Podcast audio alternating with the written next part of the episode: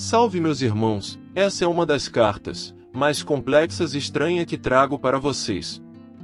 Sinceramente não consigo dizer-lhe se acredito piamente ou não por conta de todo o contexto e também por falta de conhecimento de uma das partes citadas.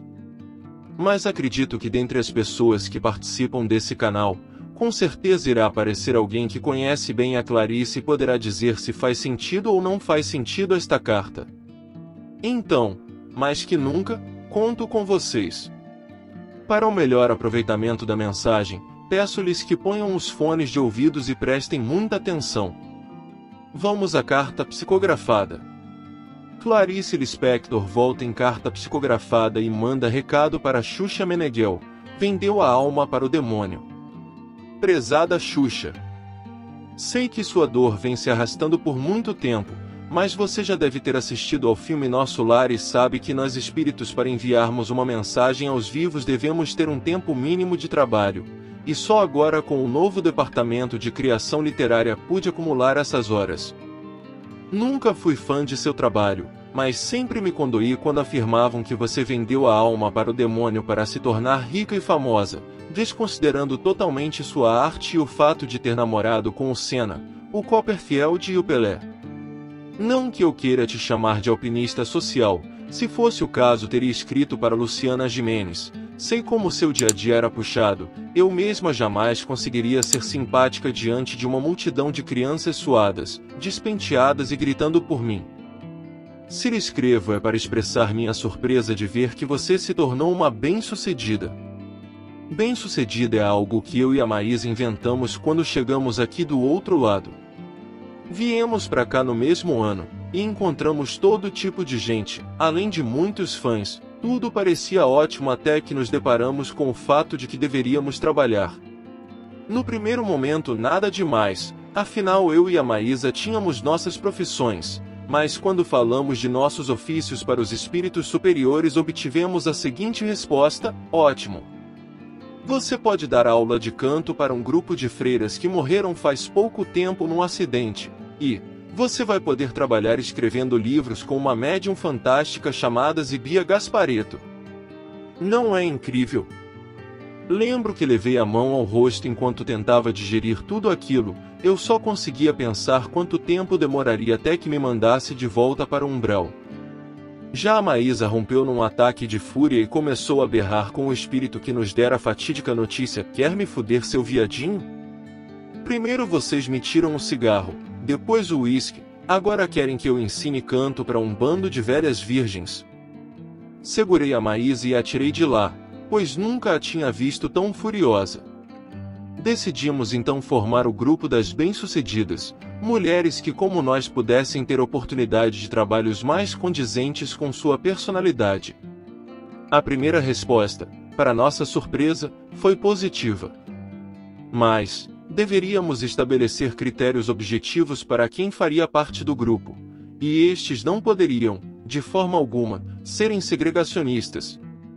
Por fim, eu e Maís apresentamos à espiritualidade os seguintes critérios: a bem-sucedida é rica, entende-se por rica, no mínimo, quem compra roupas sem olhar o preço, talentosa, bonita, precisa continuar bonita após os 40 anos, divorciada, também conta solteira, viúva, ou com casamento de aparências, infeliz. Ao ouvir isto, o Conselho de Espíritos Superiores se reuniu em uma sala por meia hora e voltou com o seguinte veredito: Vocês ficarão responsáveis pela evolução espiritual de tais mulheres, principalmente porque quando chega uma dessas aqui nós mandamos direto pro Emanuel, e ele não aguenta mais. Desde então o projeto tem dado muito certo, e cada vez mais mulheres bem-sucedidas ficam felizes de encontrar pessoas que as compreendam no pós-vida. Saiba então que quando você desencarnar terá um lugar garantido entre nós, mas desde já saiba que o que você está passando não é culpa sua.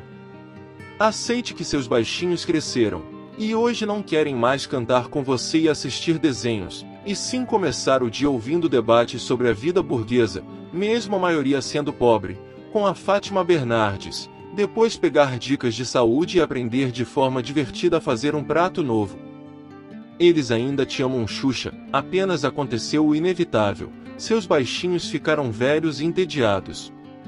Antes de terminar, quero fazer duas observações. Diga ao Pitangui que morro, já morri mesmo, de saudades de nossas tardes na praia. E diga ao Manuel Carlos que eu acho ridículo quando ele diz que a nova Clarice Lispector, contou a escritora. Gente, que doideira é essa psicografia? Me falem aí o que vocês acharam. Alguém aí de vocês é fã ou foi fã da Clarice? É possível que ela realmente tenha mandado uma mensagem nesse nível? Gostaram da carta? Deixem seu like para que o YouTube divulgue para mais pessoas essa carta e se não for inscrito, inscreva-se no canal. Muito obrigado por ter ouvido até aqui. O espiritualista. Era uma mulher muito tímida, mas quando ela sentia amizade por alguém, como foi no meu caso, ou afinidade, vamos dizer assim, muito profunda, então houve, eu diria, desde esse primeiro instante em que nós nos conhecemos, uma, uma abertura. Ela me contava, ou ela lia seus manuscritos, ou ela me pedia para anotar uma ou outra frase que lhe ocorria no momento em que ela não podia fazer. Posteriormente, o estreitamento dessa amizade e, e também a minha habilidade como datilógrafa, porque Clarice, depois de um certo tempo, ela dizia que sentia muita preguiça de datilografar, que não era hábito dela, né? Porque ela não, não, nunca escreveu, nunca fez manuscritos, ela sempre datilografava seus trabalhos. E, ultimamente, então, como eu dizendo, ela passou a não sentir vontade. Ela dizia que estava com preguiça, mas nós sabíamos, depois ficamos sabendo que era é, motivada pela doença, que ela desconhecia que ela tinha, mas que já estava minando todo o seu organismo. Ela nunca pressentiu? Eu acho que não. Apesar dela, em, em quase uh, todos os seus livros, ou pelo menos nos últimos livros, ela abordar muito a morte, quase como uma obsessão, né? e falar muito em Deus, em êxtase, e, e, e descrever, inclusive, a morte, eu tenho a impressão que não. Até o último instante, Clarice não percebia, ou não percebeu, ou se ela percebeu, ela, eu, eu tenho a impressão que ela omitiu esse dado, esse fato, esse conhecimento para nos poupar o sofrimento. Porque Clarice era muito digna como pessoa e muito preocupada com o outro. A Clarice, que Clarice inventou para nós, é, é, é, essa Clarice está nos livros dela. Né? Não, não é uma Clarice de, de, de fácil compreensão, porque ela não quer que seja a banalização da vida, né? não é dela como pessoa, a banalização da própria existência. Ela, ela, ela, ela sabe que a existência é mais rica e mais misteriosa do que aparece. Compreende? Ela não quer contar a história. Na verdade, a história é um caminho para ir fundo no conhecimento da realidade da vida. Então, no romance, que tem muito espaço, muito tempo, aí ela, aí é que ela não conta mesmo, ela, ela aproveita, ela, como se ela criasse assim um silêncio grande para lá dentro ela elaborar e pensar e mergulhar.